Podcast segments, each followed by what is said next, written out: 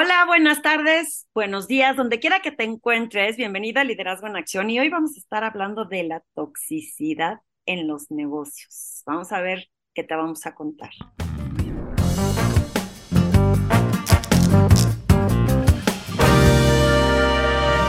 Dando la bienvenida al programa del día de hoy, Juan Luis, te saludo, ¿cómo estás? Ale, pues muy eh, feliz por estar nuevamente aquí conectando con nuestra gente en esta bonita comunidad que está, crece y que crece. Y un tema bien interesante que puede ser catártico para, espero no para nosotros, pero sí para quienes nos escuchan. La toxicidad en los negocios y más allá de los relacionamientos así globales, ¿cómo puede llegar a ser gente bien tóxica en las organizaciones, Ale? ¿Te ha pasado encontrar eso? Me, ha pasado, me sigue pasando y supongo que seguirá pasando, pero he tratado de analizar sin ser eh, investigadora de datos duros que valdría la pena investigarlo. Eh, es impresionante cómo estas personas que generan toxicidad de verdad piensan que están bien, piensan que es el resto del entorno o el mundo y creo que ya lo he comentado en, en estos episodios, son las historias que nos queremos contar. Sí, eh, ahora, ahora que lo estás diciendo, lo primero que trato de despejar es, no sé si alguna vez habré sido tóxico para algún grupo de trabajo y jamás me enteré, que eso puede ser muy peligroso. Pero un poco describiendo esto, estas claves, eh, platicábamos fuera del aire, Ale y yo, que a veces estas personalidades pueden ser doblemente peligrosas cuando además son amables, ¿no? Cuando una persona es negativa y además lo hace ver todo el tiempo, lo puedes detectar más rápido, pero cuando está envuelto en amabilidad, en sí, no era mi intención, yo no quería, pero ves que está sembrando un poco eh, la discordia aquí y allá y, no tiene más que quejas, problemas y demás, no es que no lo vas a detectar, pero probablemente te tardes un poco más y quizá habiendo daños colaterales antes de tiempo. Definitivamente, a veces pienso que estas personas tienen una gran habilidad de manipulación, porque eh, seguramente hacen estos comentarios de, ay, no fue mi intención, eh, de verdad te afectó. Y yo, yo, mi intención era buena, como siempre digo, la gente no tiene acceso a las buenas intenciones. Y el que justifiques, porque la justificación también se plantea en entornos tóxicos, Juan Luis, aunque justifiques tus acciones para demostrar que de verdad no había una mala voluntad en el impacto negativo que causaste, eh, a mí me sorprende a veces cómo hay personas que se siguen saliendo con la suya y otras personas no lo notan. ¿Qué crees, ¿A qué crees que se deba? Eh, puede ser multifactorial, pero primero quisiera eh, pedirle a la gente que nos escucha, le va a echar un vistazo al podcast que tiene en lo individual, Ale, porque ahí escuché uno de tus episodios donde haces mención de esta frase de que no tenemos acceso a las buenas intenciones de las personas. Eh, lo que a mí me cuesta trabajo creer es que no lo hagan por diseño, Ale. lo que pasa es que a veces me parece que medimos las interacciones con nuestra escala de valores, no con la de los otros. Entonces, el hecho de que tú no te atrevieras jamás a hacerlo de tal o cual manera, no significa que tu interlocutor eh, esté basándose en lo mismo, ¿no? Algún día venía, venía con un amigo en el tráfico y se metió un tipo que venía manejando un microbús. Y no estoy diciendo que todos sean iguales, pero hay un patrón, ¿verdad? Como que fueron a la misma escuela. Yo le decía, oye, este güey, ¿qué estará pensando cuando se mete de esa manera? Y me dijo, no piensa porque tú estás esperando que tenga la, la certeza de que puede cometer un accidente porque lo ves desde tus ojos, no lo de, desde lo de ellos. Entonces, ¿no será caso que, cuál será la palabra que define esta contraempatía? El, el cómo puedo ponerme en los zapatos del otro, aun y cuando esté haciendo daño, como para entender sus motivaciones, ¿no? Lo que pasa es que puedes sentir y entender, pero no estar de acuerdo con esa persona. Entonces puedes entender que su necesidad de, no sé, reconocimiento o de querer llegar a un resultado, pero que como impactas a otras personas es cuando generas este ambiente tóxico, ¿no? Es, fui y lo acusé con el director general y por lo que yo dije corrieron a una persona. Ay, no era mi intención, pero mi objetivo era bien, era bueno, era provocar que y ahí generas el ambiente tóxico porque quizá te saltaste a personas a las que deberías de haber acudido antes de ir a acusar con el director general. Y es en donde creo que se genera esta densidad, en donde sí, es bien difícil cuando hablo con mis clientes decirles que te vuelvas estratégico o estratégica para poder tomar una decisión acertada, porque te gana la emocionalidad en base a la toxicidad que se produce por esta persona y quieres defenderte porque lo sientes personal, entonces se vuelve retador. Hablabas hace un segundo de la toxicidad en términos de cómo se genera, qué la motiva, qué la impulsa y lo manipuladores que pueden ser. Fíjate que pienso que, que, a veces nos volvemos parte del problema sin ser el, digamos, el tóxico original de la historia, en donde tratas de justificar el comportamiento en vez de entender el impacto. Y pongo un ejemplo puntual. Em, había una vez en una organización una persona que generaba un ambiente a todas luces tóxico, pero era una persona, era un caballero que estaba altamente calificado en lo que hacía.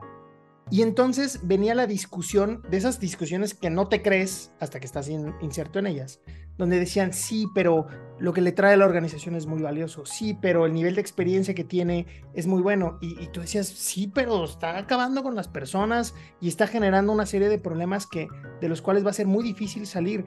¿Cómo a veces justificamos unas cosas por otras? Porque pareciera que venimos también de esa cultura de, ándele, aguántese, no pasa nada, no importa cómo sea el otro, lo importante es el resultado. Y a veces el camino eh, viene eh, con, con, muchas piedras, es muy, muy complicado y justificamos a razón de cosas que la verdad no valen la pena, ¿no? Pienso que, que, sucede muchas veces, esta persona que desde que empieza en una junta a hacer sus comentarios ácidos y tóxicos, ya todo el mundo voltea los ojos a decir, ahí va otra vez, ¿no? A querer tener la razón, a querer imponer su voluntad, a querer decir que tiene, pero el que se salgan con la suya es en donde me pregunto y me cuestiono que si es estratégico o es flojera eh, de decir, híjole, me, sale más caro decirle que se vaya o hablar con esa persona, voy a fingir que no existe o que no está, porque al fin me trae resultados. Y creo que es una de las costumbres que en las organizaciones se trata de quitar, en que sí vayas enfocado en resultados, pero ocupado de pensar en que haya colaboración y que haya voluntad de trabajar en equipo, en que las personas estén cómodas y contentas. Pero este tipo de situaciones, esa toxicidad, eventualmente la gente es, más fácil caer en lo negativo que en lo positivo. Y fuera de que se permee lo de que nueve personas hacen bien, empiezan todo mundo, pues si este se sale con la suya, yo voy a ser igual de tóxico que esa persona. Y entonces ya no hay una transparencia.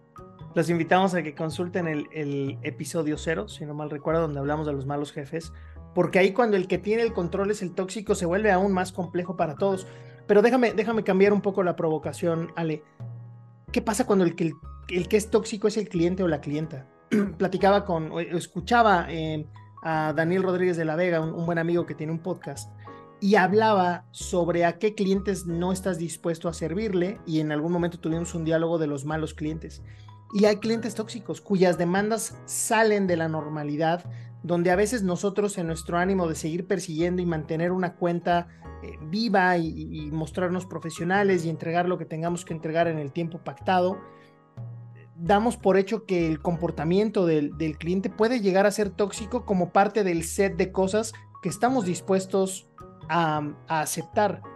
Hay que poner límites también en ese sentido, ¿no crees? Definitivamente, yo he aprendido a la buena y a la mala que hay clientes que no necesariamente son para uno y saber soltar, ese deber, deber ser, lo, lo tengo que atender, lo tengo que atender bien y aguantar porque ese límite que dices tú de de, abusó en tiempo, me mal pagó, pero pues es un cliente importante. El, el único que tiene el poder de poner esos límites es el que ofrece el servicio y siempre hay formas o simplemente una decisión bien firme y con mucha creencia de quién tú eres, de decir, yo no quiero este tipo de clientes y yo decido a qué clientes acepto. No en un sentido arrogante, sino en un sentido de, me roba más mis energías, me drena más el tiempo, eh, luego tengo que hablarle a mi mejor amigo o amiga para eh, quejarme de lo que me trató un, cliente, un mal cliente o cualquier otro tipo de persona. Creo que los límites, Juan Luis, existen en, en todo sentido, desde con quién trabajas y, qué le vas a permitir, los límites los pones tú. Eh, entonces, ¿qué tanto estás dispuesto a ceder y aguantar ese nivel tóxico o a ponerle un límite y una descolorida, como decía mi mamá, más vale una descolorida que, ¿no? Que muchas más. Eh, fíjate que además en el entorno laboral, perdón, lo puedes vivir como en diferentes em, proporciones, ¿no? Cuando la toxicidad está como parte de la cultura organizacional, tienes un papel que jugar y es decir, aquí no debo de estar, no es el ambiente que quiero para mí ni para el desarrollo de mi carrera. Lo que acabas de plantear muy bien de los clientes. Pero ¿qué pasa también con aquellos emprendedores que se asocian con personas donde la relación se empieza a, tener esa toxicidad y entendamos la toxicidad como todos aquellos desacuerdos que están por encima de la regularidad de, no llegar a un punto en común, ¿no? Cuando ya hay un poco más de, mala fe, de mala intención, donde están viendo cómo te, ponen ahí el pie para que te tropieces. En tu camino con los emprendedores, ¿cómo lo has visto, Ale? Creo que pasa, puede suceder, y creo que ahí radica un poco la asertividad en cómo pones estos límites y la firmeza y, y cómo puede ser tan directo para que haya claridad. Si hay claridad, tú puedes poner el hasta aquí termina y o no estoy cómoda con lo que estamos haciendo y como no estoy cómoda, ¿qué sugieres que hagamos para solucionarlo? Porque se puede caer en la trampa con la gente tóxica de las guerras de, de poder, de a ver quién tiene las razones que tú dijiste, no, pero tú hiciste, pero tú me apuntaste con el dedo, pero tú... Entonces, en esa guerra de poder no llegas a nada, nada más desgastas la relación y normalmente a las personas tóxicas, a menos de que vayan con un profesional de la psicología o de la psiquiatría, no los vas a cambiar. Entonces, eh, engancharte con una persona tóxica depende de la inteligencia emocional que tengas.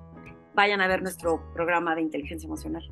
Sí, ahí, ahí tratamos un poco de ese tema. Y un poco para ir aterrizando en las conclusiones y, y recomendaciones finales, yo les quiero decir que, si bien como planteale, es imposible cambiar ese tipo de comportamientos en las personas que lo tienen muy arraigado en su cultura y en, la manera de tratar a otros, sí está en nosotros poderla gestionar.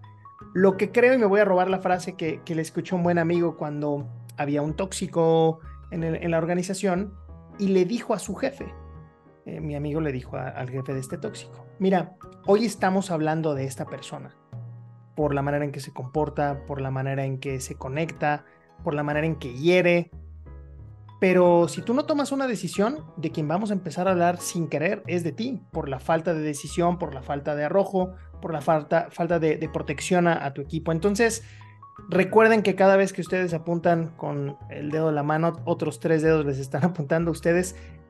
Ubíquense en el papel que deben de jugar ante una toxicidad y pregúntense si no están jugando también como cómplice indirecto de esa persona tóxica.